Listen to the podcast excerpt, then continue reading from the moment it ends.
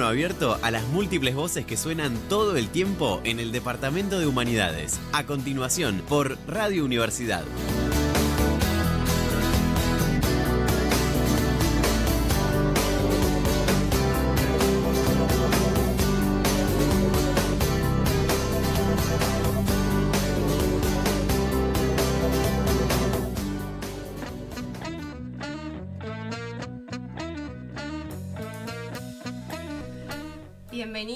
Bienvenidas y bienvenides a Subhumanos en el Aire, el programa de radio del Departamento de Humanidades de la Universidad Nacional del Sur. Quien les habla es Carmela Feola y esta vez voy a estar sola, así que nada, había, habíamos conseguido una nueva conductora, Lorena Valderrama, y esta vez no pudo estar, así que le mando un beso grande y también le mando un beso grande a mi compañero Lucas Boté, que tampoco me puede acompañar este cuatrimestre, pero bueno, nada, ya lo vamos a recuperar. Bueno, pero sí hoy tengo dos invitados de lujo, que son Gonzalo y Fran, Francisco. Así que bueno, nada, bienvenidos a Sobrehumanos. Gracias, pero Carmen. antes quiero recordar nuestras redes de comunicación, que son Facebook, Sobrehumanos en el aire y el Instagram, Sobrehumanos aire. Bueno, ya está, me quedé sin aire, ya dije todo. Así que chicos, si se quieren, se pueden presentar. Gonzalo. Bueno, mi nombre es Gonzalo Simonetti, soy escritor y cantautor. eh, formo parte de un proyecto audiovisual que se llama Fluido Poético. También soy estudiante de la Universidad Nacional del Sur, del profesorado en letras. Y em, toco la guitarra en una banda que se llama Audiata acá. ¿Qué pasa con el tema este de que hay muchos que se anotan en profesorado y otros se anotan en licenciatura? ¿Hay alguna diferencia? Sí, bueno, en realidad en mi caso fueron dos instancias diferentes, digamos. Yo arranqué primero la licenciatura por una cuestión de lo que era una búsqueda, digamos, de laboral que tenía que ver más con la investigación y después me di cuenta que lo mío era la docencia en sentido laboral. Sí, esa es la pregunta. Bien, o sea que te gusta más la docencia. Sí, sí, lo siento que tiene más que ver con, con todo el resto de las cosas que hago en realidad. Bien, y no solamente estás estudiando profesorado, también sos músico, sos poeta, sos un poquito de todo, ¿no?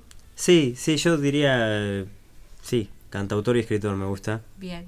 Mm, mm, Porque, a ver, la, en el caso de las canciones que uno escribe est- están como muy ligadas a la poesía también y siento que esa es, eh, en lo que tiene que ver con las formas poéticas, por decir de una manera, quizá esa es la forma de expresión que a mí me sale más sincera respecto a lo que es la canción, por ejemplo. Bien. Bueno, ¿y Fran? No, yo quedo chiquito al lado de todo lo que dijo Gonza. Nah. Para dar- Eh, yo también estoy en el profesorado en letras eh, y tampoco me anoté en la licenciatura, así que también creo que mi camino va por el lado de la docencia. Bien. Y otras formas de expresarme, así como Gonza lo encuentra en la música, en la poesía, yo lo encuentro en el teatro. Eh, estoy en varios grupos de teatro, estoy... Arranqué, de hecho, en el Teatro Estable de la Uni, cuando vine a Bahía, y después fui encontrando otros lugares, eh, el Teatro Lo Oprimido también, de extensión de la Uni, y después, bueno, me fui por otros caminos, como en Juanita Primera, eh, ahora estoy en una comedia musical, y arranqué en la escuela de teatro este año. Así que haciendo un poco de todo también. Bien. Y bueno, también están cursando las prácticas docentes, ¿no? De hecho, hoy vamos a tener que ir a, a Alabanza. Sí. Vamos a dar unas clases para dentro de poco empezar a, a dar una clase. Claro, las prácticas superior. Sí, Bien. de nivel superior y también secundaria arrancamos ahora dentro de poco. Claro. ¿Y cómo van con eso? Oh, bien, bárbaro. ¿Qué, Bien. qué expectativas tienen? Aprender. No, no, no, no, yo, yo no le pongo expectativa, digamos. Es, eh, después de todo es una búsqueda para toda la vida, así que, qué sé yo, no... La- las expectativas a veces me parecen como algo medio peligroso a mí Sí. personalmente, ¿no? Sí, como sí, que... Entonces nada, ir a, a encontrarse con ese mundo que son realidades distintas en todos los sentidos. eh, no deja de ser como otra parte más del camino de crecer como, como individuo, como persona, no solo una cuestión eh, de estudios o profesional. Porque uno elige la docencia también porque. Hay una elección de corazón ahí, digamos. ¿Estaban esperando este momento de cursar estas prácticas? Y la verdad que yo hace rato tengo ganas de pisar un aula. Veníamos con mucha teoría y ahora por fin poner un pie en el aula está bueno. Tal cual. Bien. Bueno, vamos a nuestro primer tema musical.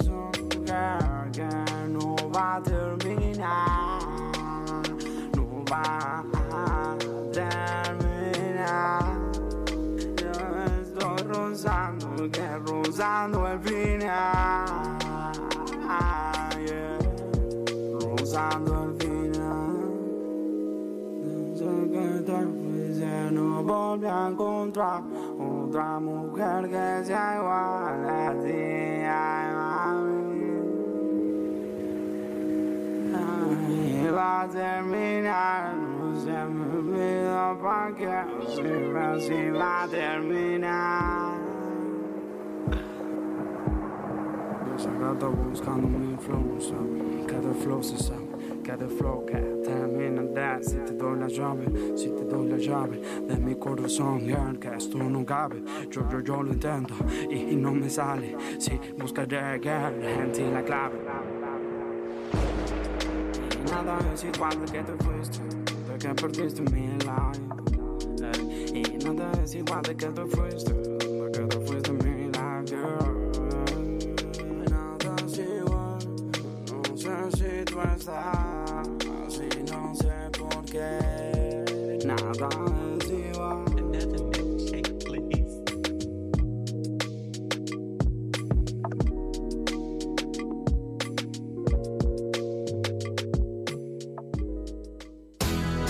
Estás escuchando Sobrehumanos, un micrófono abierto a las múltiples voces que suenan todo el tiempo en el Departamento de Humanidades.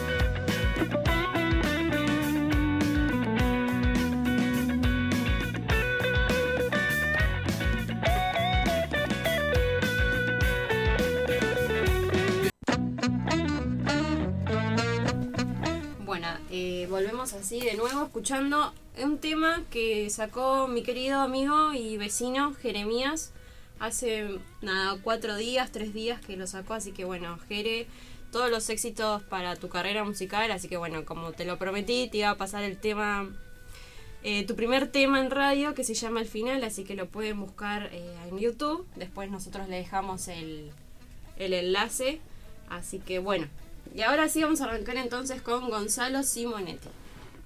Él se considera escritor y cantautor según su página de Instagram. Así que bueno, y también algo que nos faltó es coproductor de Fluido Poético. ¿Nos podés contar un poquito más de esto?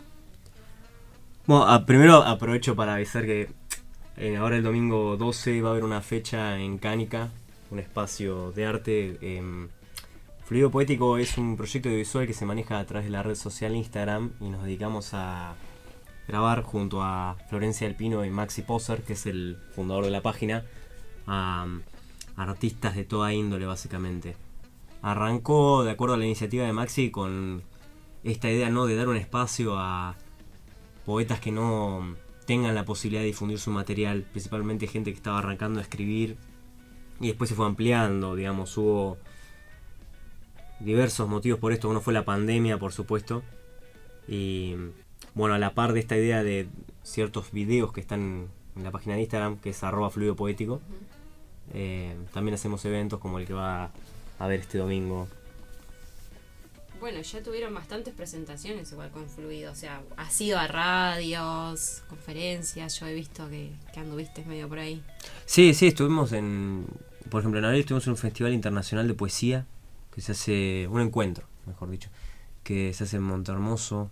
Viene gente de todos lados, de Italia, de Chile, este, estuvo buenísimo. Pens- digamos, el proyecto eh, Maxi lo arrancó a encarar desde el 2018, o sea, tiene ya varios años. Eh, yo me acoplé en 2019. Y bueno, ahora este último año se sumó Flor. Y así que sí, hemos estado en varios lugares. Eh, y siempre estamos buscando, digamos, cómo ampliar, ¿no? La idea es trazar redes de cultura que... Bueno, yo, yo siempre considero que el arte es algo colectivo, digamos. Uno puede hacer un producto, digamos, vos puedes escribir una novela o hacer un disco o lo que sea, pero ese disco siempre va a estar atravesado por tus propias experiencias y las de quienes te acompañan o quienes te influencian, ya sean otros artistas, ya sea una persona que pasó por tu vida, una amistad, un vínculo sexoafectivo, la familia, digamos. Uno no es solo, nunca es solo. Bien, y bueno, Fluido eh, más o menos como que se desarrolla a través de las redes, o sea, como que no tienen así como, no sé, publicaciones, ¿tienen? No. No, no, en algún momento, o sea, estamos considerando la idea de armar una antología con poemas de la gente que ha participado ahí. Eh, pero en general nos manejamos por Instagram, ahora estamos viendo, hay también un, un poco en Facebook, que eso está destinado más para el público más grande, porque esto arrancó eh, destinado a los jóvenes y obviamente empezamos a ampliar el espectro, ¿no? Se estiró como un bandoneón y... ¿Qué gente más grande? No, gente más grande, estoy hablando de gente de 50 años capaz. Porque, o sea, nosotros no somos tan grandes y yo uso Facebook. No, no, está bien, por supuesto. Sí, yo, yo todavía. eh, Facebook es, muy interesante para encontrar arte, ¿no? Sí. O, o el marketplace, el famoso marketplace. Pero digo, eh, también estamos analizando la idea de migrar a TikTok, ¿no? Eso se usa. Pero Bueno, bueno, eso sí, eso para más, una generación más joven TikTok me parece. eh, la idea es esa, la idea es llegar a todos los medios posibles y mostrar el arte de los demás, ¿no? Eh, O sea, y si por ejemplo, ¿no? Eh, yo escribo, nada, quiero compartir mi arte, ¿les escribo a ustedes? ¿Cómo? Sí, nos mandás, charlas con nosotros. Hay, hay varias formas, porque también trabajamos con esta esta idea de, de trabajo colectivo, no digamos de que a veces, no sé, un fotógrafo, una fotógrafa, un pintor, una pintora nos manda una imagen, ponemos la imagen para ver si alguien quiere escribir ali- algo con eso, o viceversa, al revés, pues la capacidad de poner un poema y que alguien quiere ilustrarlo. Eh, la idea es que generalmente grabamos las- los poemas los leídos, ¿no? Pero si alguien no, no se siente con la confianza para poner el cuerpo en el poema, que eso es un tema, porque no es fácil, también se puede mandar y lo publicamos de manera anónima. O sea que no son solo poemas. No son solo poemas, ¿no? Y de hecho, por ejemplo, el año pasado hicimos un concurso de cuentos de terror en octubre que se va a repetir este año. Eh, sí, el ganador fue Gastón Ezequiel Vázquez, un poeta de acá que alucinante lo, lo que hace realmente. Eh, de hecho, él va a estar leyendo el, el fin de. Van a poder escucharlo quienes vayan. Eh, básicamente eso, entonces no es solamente poesía, también hay músicos en los eventos, los eventos tienen una forma de kermés, es decir, que la idea es que hay feria, hay exposición de cuadros, hay eh, a veces hay danza, hay música y las lecturas. Bien. ¿Y la gente se copa participando? Sí. Sí, Sí. sí, sí, sí, es, es, es un ambiente muy cálido y eso es lo lindo, ¿no? Eso es- eh, tratamos de, de que sea para todo el mundo el sentido, hacerlo ATP, que cualquiera pueda ir y escuchar y estar tranquilo, ¿no? Viste, es, sí, es hermoso. sí, a mí me pasó esto de que, bueno, eh, antes de conocer a Lourdes también, no, pensé que la poesía, los poemas, era solamente, no sé, de los libros de, no sé, viejos de Becker, ponele. Y no me di cuenta de que acá en Bahía hay un montón de artistas que escriben y que, nada, estos eventos como para, para participar. Bueno, el proyecto de Lourdes es un proyecto muy interesante para mí. Es una mujer a la que yo respeto muchísimo, es una excelente escritora, dicho sea de paso. Pero bueno, también la idea es eso, ¿no? Eh, en círculos círculos, digamos, eh, hay toda una idea quizá más, más elitista y más, eh, viste, como allá arriba en un cenáculo del arte y nosotros Claro. eso tratamos de bajarlo a piedrazos, porque no importa eh, el, tipo de arte que hagas, o sea, no, no- no importa si es eh, súper de lo cotidiano o algo más espiritual o algo metafórico, ¿no? o sea, estoy hablando con palabras así pa- resumidas, ¿no? Pero digo, nosotros no tenemos una especie de manifiesto artístico que diga qué arte está bien o qué arte está mal, nosotros lo que hacemos es difundir y apoyar al arte en sí, tratar de bajarlo de los cenáculos para que la gente pueda expresarse, porque en definitiva el arte salva vidas. Y eso es lo más importante. Obvio, no te va a parar el hambre del mundo. Claro. Pero lo que es lo, el interior, ¿no? Los caminos personales, el arte tiene como esa capacidad, en mi opinión. Bien, ¿y vos cómo sentís el arte en tu vida? A ver, sí, justamente, digamos, todo, desde la música hasta la escritura, eh, en, mi caso, no es una forma universal, pero em, yo trato de, de que sea esto, una, un camino de sanación, digamos. Capaz sanación es una palabra que está quemada, pero, pero yo trato de, de ir transmutando ciertos dolores en, en obras. O sea, eso es lo que a mí me gusta hacer. Y así esa experiencia que tuve, ese dolor, se transforma en algo bonito. O sea que ese dolor sería como una fuente de inspiración para vos. Sí. No es que también solamente el dolor, ¿no? A veces las alegrías también, porque las alegrías es como todo en la vida, ¿no? Tienen su tiempo, a veces eh, se desvanecen, ¿no? Pero es, es todo. Todo termina siendo como, como parte de eso. Es, Bien. es- por lo menos en mi caso, ¿no? Sí, sí. Y mm, nada, y cuando... ¿Cómo haces? O sea, ¿cómo te viene ese... No sé, yo pienso que es como un rayito que te ilumina y decís, ay, me vino una idea y qué, o sea, esa idea, ¿cuándo te viene? ¿En qué momento? Como para decir, bueno, escribo o hago música. Ay, es que es diferente, porque ponele, no sé, en el caso de los cuentos, es un proceso... El, el arte también es un, es un trabajo ante todo, entonces yo no sé si es como una inspiración así que cae. Hay algo de eso, hay algo- me pasa con las melodías que yo a veces me las imagino en mi cabeza, después las transfiero a un instrumento, pero hay un primer momento de eso, de la lluvia de ideas, si se quiere, eh, que uno o anotas palabras clave en el caso de un cuento, después eso vos lo estirás y después corregís y recortás.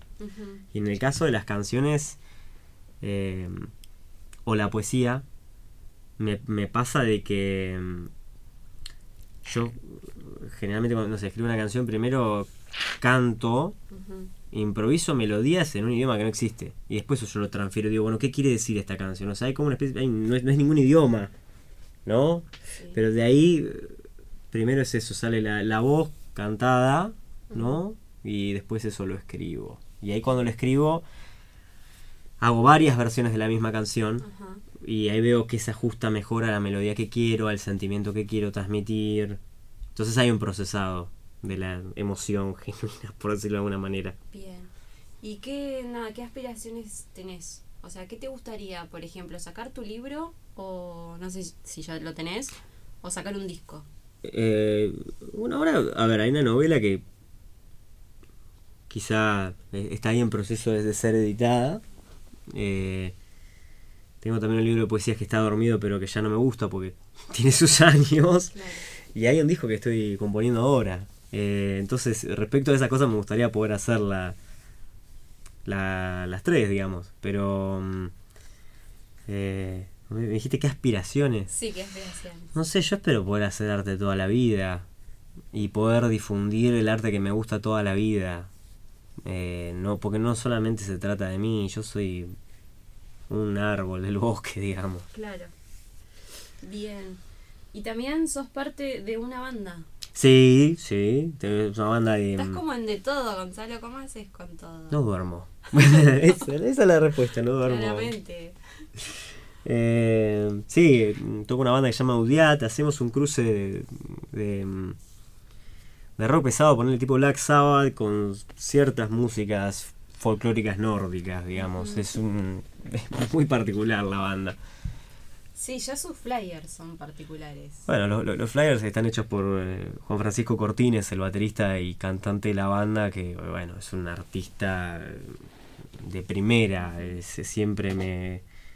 Es, es un tipo que a mí con lo, con lo que ha compuesto me, me ha hecho emocionar. eh, es- Sí, él también creo que es estudiante de historia. ¿no? sí, sí, ya está, es profe, ya se Ah, recibió hace unos años, sí. Bien. Hace un año creo, no me acuerdo la fecha.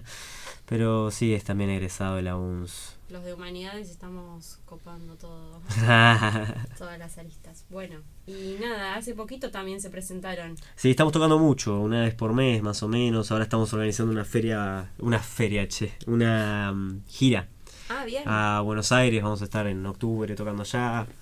Eh, así que sí. Bien, y cuando tocan, ¿cómo es la el recibimiento de la gente? ¿Les gusta? ¿Se prenden? ¿Escuchan? ¿No les gusta? Es que generalmente la gente que va a ver es gente que ya conoce la banda y. O sea, este año el, el público se extendió bastante más. Y es una música muy particular. Yo cuando. Yo ge- generalmente cuando estoy tocando yo no estoy mirando a la gente, estoy muy concentrado en. en vivir eso que me pasa por dentro. Sí. Pero en general se ve bien, o sea, se los ve bien, se los ve medio hipnotizados a veces. La música es muy hipnótica de momentos. Eh, ¿Y tu función en la banda cuál es? guitarrista y coros. Bien. ¿Y has escrito también temas para la banda? No por ahora, hay algo ahí pensado, pero mm, en general en Udiat me gusta más ser un apoyo, un soporte. Ujú. ¿Viste? Es, en- es el lugar donde me siento cómodo. Bien. Bueno, y también tenés esto de. mm, Esto de misterioso. ¿Por qué misterioso? No sé, es como que siempre estás subiendo algo mm, co- como de miedo. Yo siempre que veo tus historias como que me dan un poquito de un chucho de, de miedo. Eso es como es, nada, es un personaje, sos vos, lo sentís. No, a ver, a mí el arte, yo eh, soy de compartir eh, mucho arte gótico, eh, mucho arte medios de corte surrealista, pero porque son las cosas que a mí me emocionan y también porque, mm, bueno, no, es como dice la canción del plan de la mariposa, para, bueno, para besar a la luz, seducir a la sombra, para abrazar a la luz, seducir a la una cosa así, dice la, la canción, y... Viste, hay que conocer las sombras para encontrar lo bonito de uno mismo y para sanarse también. Y también porque me gusta difundir. O sea, para mí Instagram hay mucha gente que to- todavía, todavía caen en eso de criticar las redes sociales y además que es algo que ya está instaurado en, en- en nuestro mundo y hay, son herramientas que hay que usarlas. Entonces yo estoy todo el tiempo compartiendo lo que a mí me gusta y me apasiona. Bien. Generalmente son cosas de otros, no subo canciones mías. Por ejemplo, no así en las redes. En el momento me animaré. No, es verdad, no has subido. No. ¿Qué? ¿No te gusta? ¿No te animás? ¿Qué? es un mm, punto medio. Viste, yo tengo un disco que saqué en el 2017 solista, Catalepsia. En ese momento no me presentaba con mi nombre, usaba un alias, que era Hueco 1. Eh, hay algunas canciones de disco que todavía me gustan. Pero, viste, como es un Gonzalo más joven y la- las canciones nuevas, ya uno empieza a tener como estas ideas que capaz uno podría soltarlas, pero bueno, uno quiere grabar todo y que esté bien producido y ahí mostrar. Eh, son formas. Claro. Pero bueno, ante. a- a- aparte de uno difundir fechas y demás, dice, bueno, me gusta mostrar el arte de tal persona, listo, comparto tal cuadro. Aparte de golpe, con las redes te enterás de cosas maravillosas, no sé, puedes encontrar fotos de, no sé, gárgolas de una catedral de Europa que está escondida, o decís, esa belleza perdida del mundo que uno no sabe que está, viste, es Sí, sí. otro mundo. Bueno, ya en Bahía hay muchas cosas así también medias ocultas y perdidas. Mm. Yo cuando estaba viniendo en el colectivo también me miraba los edificios y también hay cosas ahí como que digo, wow, estas cosas existen. Sí. Sí, bueno, me, me hiciste acordar. eh, en el último libro de Mario Ortiz hay todo un análisis de, digamos, de la- los íconos de Bahía Blanca y de cómo está montada la Plaza Rivadavia y, y bueno, la, la biblioteca que era un, un centro masónico. O sea, es- eh, hay un montón de cosas escondidas en la historia de Bahía. Bahía es una ciudad eh, mística, es gris pero es mística. ¿A vos te gusta Bahía? Momentos que la quiero, momentos que no la quiero. Qué sé yo, nací acá. Eh, antes renegaba más. Ahora sé que hay un montón de cosas bonitas que tiene. Y bueno, renegar del origen es una pelotudez. Sí. Entonces, Bueno, y con Fluido has hecho bastantes entrevistas también. ¿Y Mm. cuál fue la que más te gustó? wow, qué pregunta. Mira, yo te, te podría decir dos. Yo eh, y justo se condice con dos entrevistas a maestros míos. O sea, a José María Marcos, que es un escritor eh, de terror. Él es de Uribe Larrea, pero reside en Buenos Aires. Eh, y ahí hablamos mucho de, literatura en general, de cómo es el tema del manejo de las editoriales. Él es el editor de Muerde Muertos, una gran editorial. Y después una con Alejandro Guyot, eh, a mi gusto, el mejor cantor de Buenos Aires, cantor de música popular, de tango. Y mm, él presentó su novela en la cuarentena en nuestra entrevista y estuvo charlando mucho ¿no? de, del tango del siglo XXI, que es algo que a mí me apasiona, y bueno, también de su novela Sangre, que es recomendadísima, la verdad. Bien. Esas dos me, me- quizás son las que más me movieron. La- la- también hu- hubo, hubo dos a Patricio Chaija que fueron re interesantes. Patricio es un, un escritor de acá, bahiense, este, súper recomendable. Y el clima de esas entrevistas fue mu- muy lindo y estar en Pato es, eh, es un tipo con mucho corazón y una humildad tremenda que uno a veces es- sorprende. Sorprende a la gente que hace grandes obras y no está subida arriba de un pony. A mí, eso, eso para mí yo celebro. Bien, bueno, Gonza, gracias. Y ahora vamos A vos, con otro tema musical.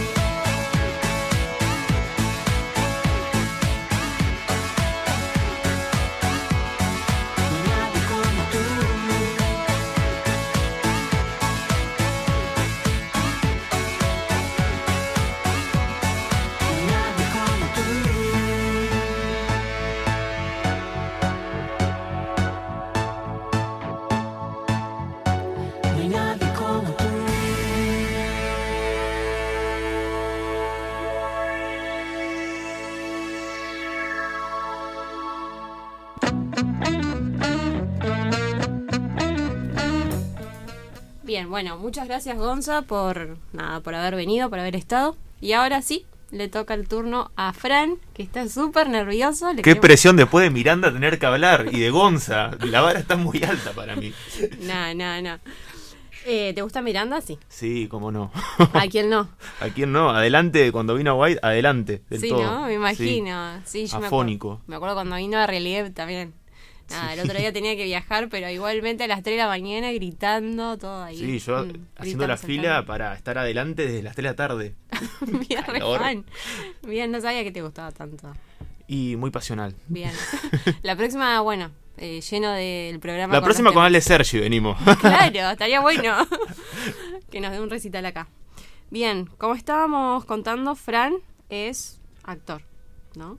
Algo Queda así. grande la palabra. Bueno, pero hago teatro, sí. Haces teatro. Bien, ¿hace cuánto? Y yo arranqué cuando vine a Bahía en el 2017. Ah, no sos de acá. No, soy de Saavedra. eh, estudié en Goyena todo lo que es primaria y secundaria y vine acá en el 2017 a estudiar el profesorado en letras.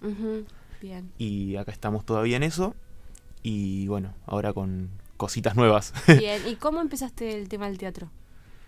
Yo quise, ya cuando estaba en la secundaria como que tenía ganas, pero eh, es un pueblo en el que no hay muchas cosas en el que yo estaba y en el que yo me quedaba, porque en Goyena yo me quedaba en la residencia de lunes a viernes y había un espacio donde se podía hacer teatro, pero me quedaba muy a contratiempo, ya estaba el grupo armado con una obra a presentar y dije, bueno, cuando vaya a Bahía quiero meterme. Y ya había empezado a averiguar y vi que la Uni tenía el teatro estable. Sí. Bueno, llegué a Bahía y empecé a preguntar qué onda el teatro estable y me metí.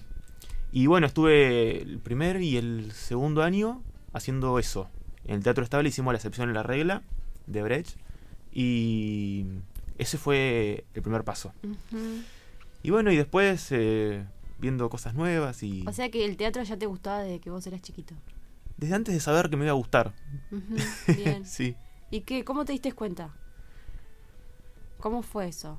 Siempre me gustó imitar a la gente. Eh, no sé, veo los rasgos que tienen o algo que hacen y, y me gusta imitarlos. Ujú. Así sean personas. Generalmente cuando compartís espacio con alguien es más fácil, pero por ahí alguien de la tele o cómo habla, Sí. eh, cosas así, me gusta. No, no me considero que lo hago bien, claramente, porque si no estaría haciendo eh, imitaciones y no esto, Claro. teatro. Pero me gusta, no sé, tipo me divierte. Martín Bossi es. Claro, ponele Fátima Flores, todo, toda esa onda, como que me divierte. Bien. Y eh, bueno, y acá en, en el Teatro Estable, que, ¿cuál fue tu experiencia? Em, nada, fue empezar y encontrarme con algo nuevo y descubrirlo. Y fue 2017, dije que arranqué, y 18. Y estuvo muy bueno, pero eh, también soy de la idea de que hay que seguir probando cosas distintas. Después de eso pasé a Teatro Lo Oprimido, también de un grupo de extensión de la Uni.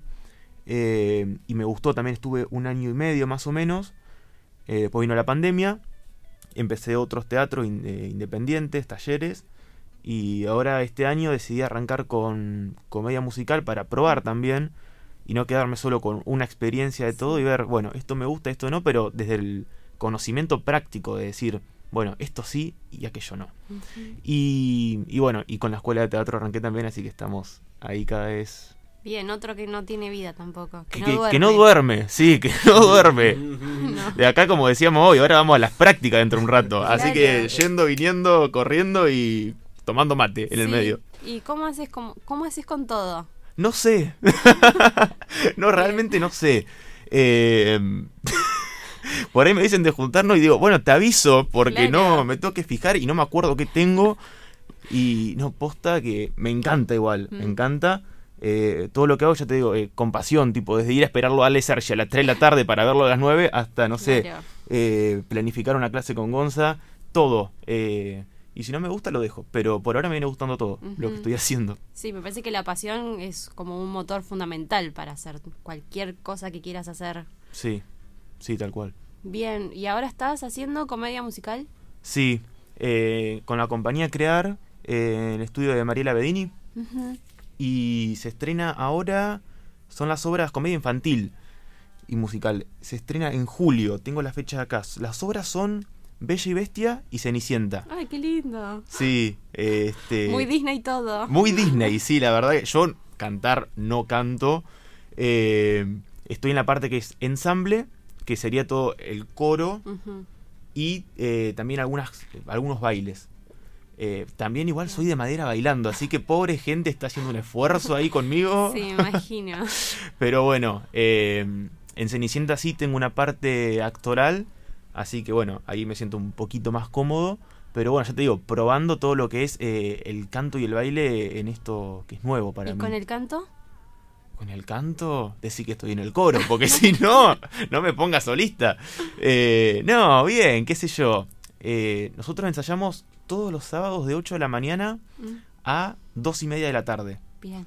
Así que ahí se responde la parte en qué momento duermo. Bueno, los sábados claramente no. Mm, Y mm, no, me re gusta. Y bueno, tenemos tres profes eh, la directora de actuación, un profe de, que nos hace toda la parte vocal de canto y después lo que sería coreo. Así que se divide en, en dos horas por, por parte, con intervalos, y eh, ensayando una obra y otra.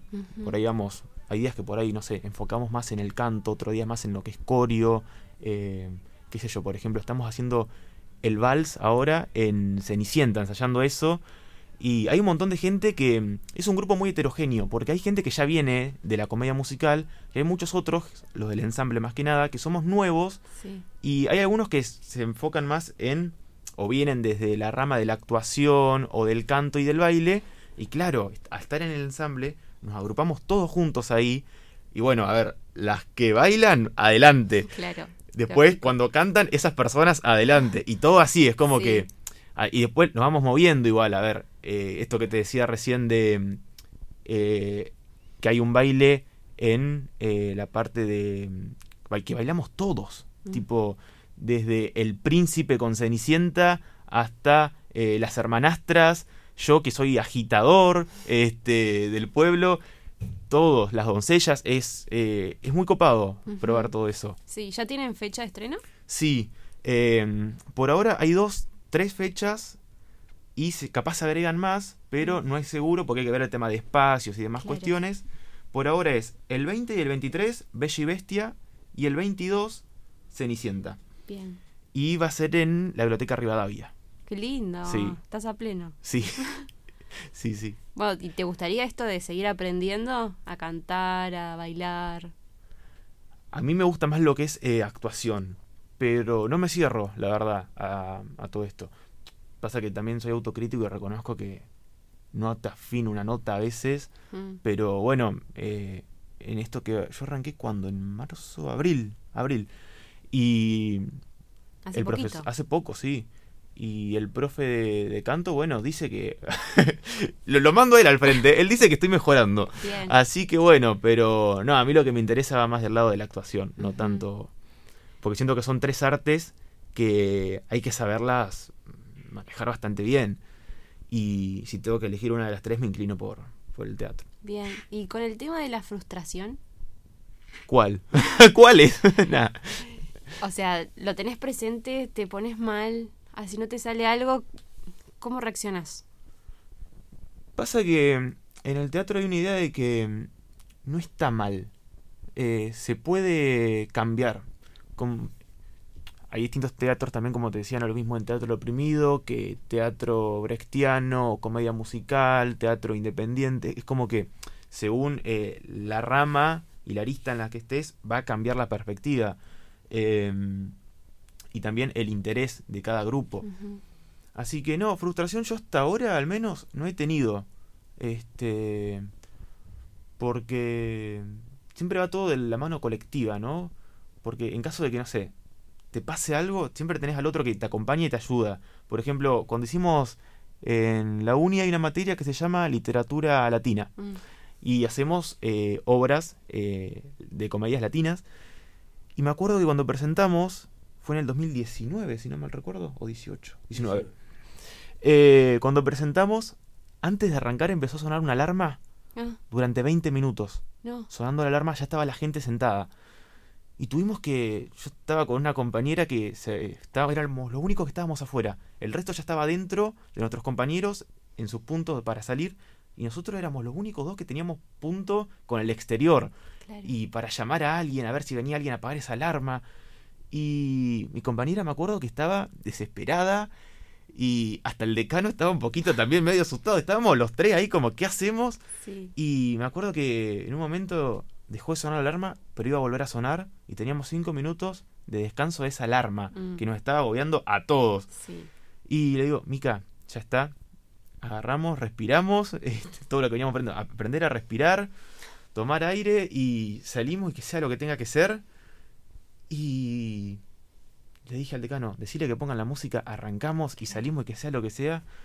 Respiramos un rato, escuchamos la canción, abrimos la puerta y salimos y arrancó todo y no volvió a sonar la alarma. Mira. Metimos chistes sobre la chicharra. Me acuerdo que había. Justo Mika. Era. En un momento hacía un personaje en el que tenía que gritar y llorar.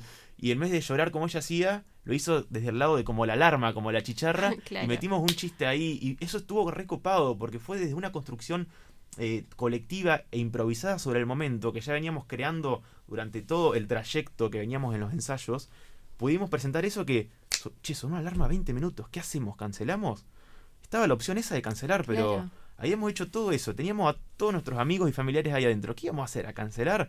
No, íbamos a. Si volvía a sonar la alarma, seguíamos gritando lo que sea, pero. Por eso te digo, Y la sí. frustración es como que hay que saber llevarla eh, y jugar con esa frustración si es que en algún momento aparece y transformarla en algo positivo. Claro. Y bueno, el show debe, debe continuar. sí, que- tal cual. Y eh, con el tema este de que si alguien se olvida la letra, la parte que tiene que hacer, o vos, no sé si te ha pasado, ¿qué pasa? ¿Hacen improvisación? Mirás a tu compañera, a tu compañera y no sé, decís, no, ¿qué pasó? Modo planta. Si alguien se olvida, la gente no puede saberlo.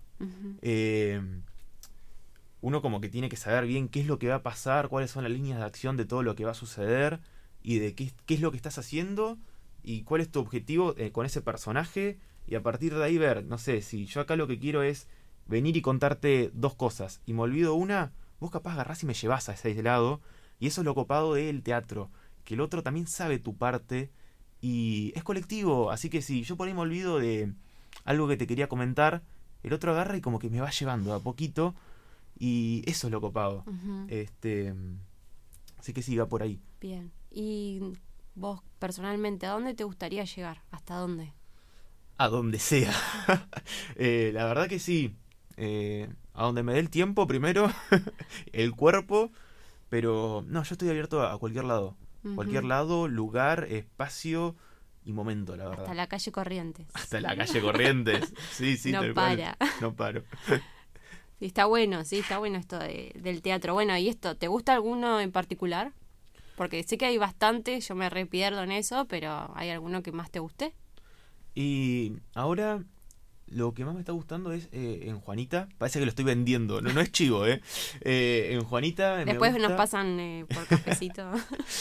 En Juanita me gusta mucho. Eh, yo arranqué el año pasado que era más impro y ahora es más texto. La profe nos da un texto y a partir de ahí nosotros vamos creando a partir de esa idea, modificando, tomando, recreando, ya sea los personajes o la historia, pero bueno, con esa base a diferencia del primer año que era más impro. Y también como que mm, eso es lo copado de ver los cambios, ¿no? Tipo, el año pasado era improvisar a partir de la nada. Agarrás, subís, que sea lo que tenga que ser, de lo que te propone el otro. De hecho, la presentación del año pasado de eh, las dos obras, eh, dos escenas en las que estuve, eh, fueron creaciones improvisadas todas.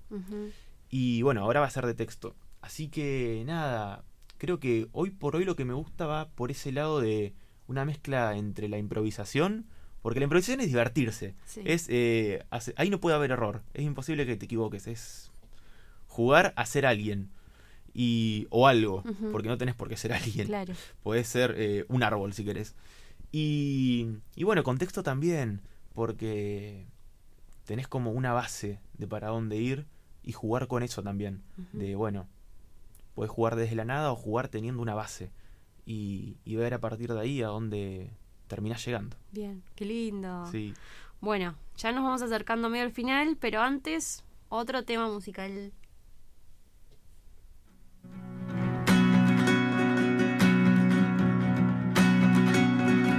El tema este que estamos escuchando, obviamente lo hizo acá Gonzalo Simonetti.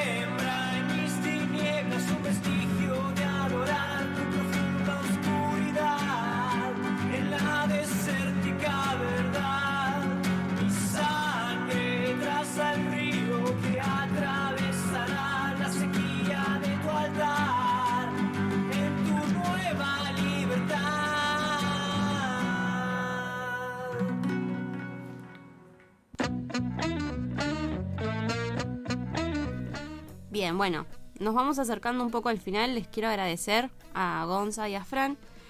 Y tengo como una última pregunta para los dos. Es, ¿qué sienten cuando hacen su arte? Te hablan a vos, Gonza.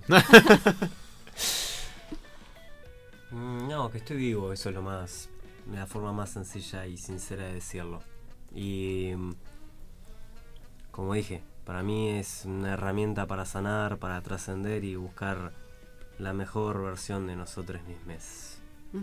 Eso es lo que tengo para decir, me parece. Bien, y también, ¿qué mensaje le dirías a las personas que no se animan a hacerlo? que se busquen y que lo hagan porque eh, bueno Lutremont un poeta francés dice la poesía debe ser hecho por todos no y yo digo el arte debe ser hecho por todos parafraseando a Lutremont que fue uno de esos escritores que me salvaron la vida Mm. Un besito para Lutremont que en paz descanse Y ahora sí a Fran, que está tan nervioso. bueno, y que participó en un videoclip. sí, sí, también. Re lindo. sí, de, también de un artista local de Pigüé, de acá de la zona. Ajá. Este, toda la producción fue local, así que nada. re- ¿Cómo fue. ¿Cómo fue esa experiencia? Re linda. También fue algo nuevo y que me encantó. Re distinto a todo lo que era teatro y me gustó. Me gustó un montón. Y ya está en YouTube si la quieren buscar. Ahí sí pasó Bien. chivo de verdad. este, I Feel Lucky. y- Bien. así que nada. Sí. Bueno, y esto, vos, ¿qué sentís cuando haces arte? Diversión. Yo me divierto mucho y la paso bien. Y al menos lo que tiene el teatro es que conoces gente. Gente que puede estar en la misma que vos o no. Y, y compartir experiencias y momentos en, lo que, en los que te divertís, justamente. Así estés haciendo una obra en la que es un drama que vos decís, no, vuelvo pero con una psicosis tremenda a mi casa. Bueno, pero esa construcción te lleva a algo con esa otra persona con la que estás compartiendo un momento y es tremendo. Así que yo la paso muy bien, lo disfruto y, y es algo que todos los días estoy haciendo teatro, menos el domingo que descanso, pero después todos los días estoy haciendo algo. Así que, nada, diversión. ¿Y cuando estudias? Eso no se pregunta en la radio de la universidad. Cuando se puede. Ahora tenemos dos horas, así que vamos a estudiar algo con Gonza, pero nada, y cuando encuentro un rato. Este. Sí, ahora cada vez eh, que encuentro un rato lo aprovecho ahí y me echo, pero. eh, sí, en cualquier momento que, que encuentro libre. Bien. ¿Y qué le dirías a alguien que no se anima a hacer arte? Que está ahí, que hace, pero tiene miedo de exponerse. Depende qué arte. Yo lo que puedo decir es por ahí más del lado de, hacer teatro que hacer teatro te salva. si estás mal o si estás bien también. Y, y bueno, a mí al menos me divierte y, y te hace conocer gente. Y no sé, a mí es algo que me apasiona y si no te animás, animate, porque está muy copado eh, y la vas a pasar bien. Y si no te gusta, bueno, fueron dos horas de tu vida en la que decís, che, bueno, tengo la experiencia, esto no me gustó, no es para mí y ya está. Pero, ¿y si te gusta? Claro. Así que para mí no se pierde nada comprobar, así que generalmente las primeras clases de teatro son gratis además, así Ah, que mirá, vayan, vayan a, a donde encuentren, a cualquier espacio eh, y prueben, porque está es muy lindo. Bien. Bueno, chicos, muchas gracias. No, a vos. Gracias a vos, Carmen. Y nosotros nos, nos escuchamos el próximo lunes a las 15 horas en AM 1240. Acuérdense que tiene nuestro Instagram, eh, Sobrehumanos Aire, y nuestro Facebook, Sobrehumanos en el Aire. Ahí nos pueden dejar todo lo que quieran, consultas, sugerencias, preguntas, si quieren participar, si no, todo. Lo dejan ahí. Y los despido y las despido con un poema de mi querida amiga Luna.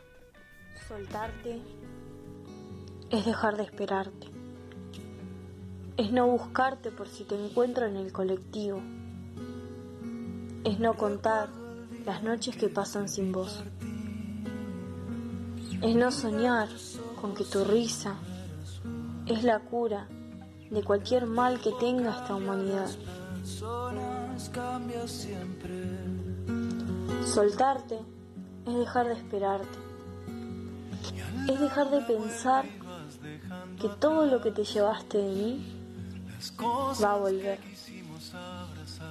Que todo lo que me quedé de vos sigue siendo tuyo y ya no mío. Es dejar de creer que somos los mismos que hace un par de infinitos mundos atrás. Soltarte es dejar de esperarte.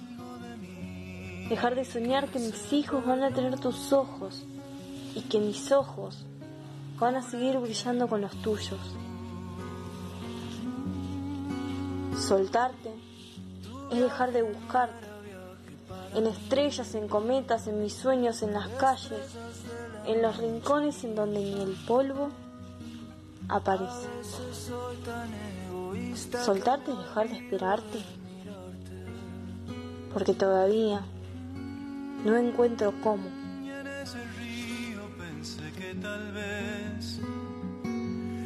Habías perdido en que querías soñar.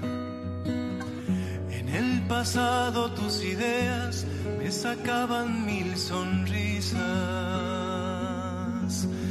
Algo de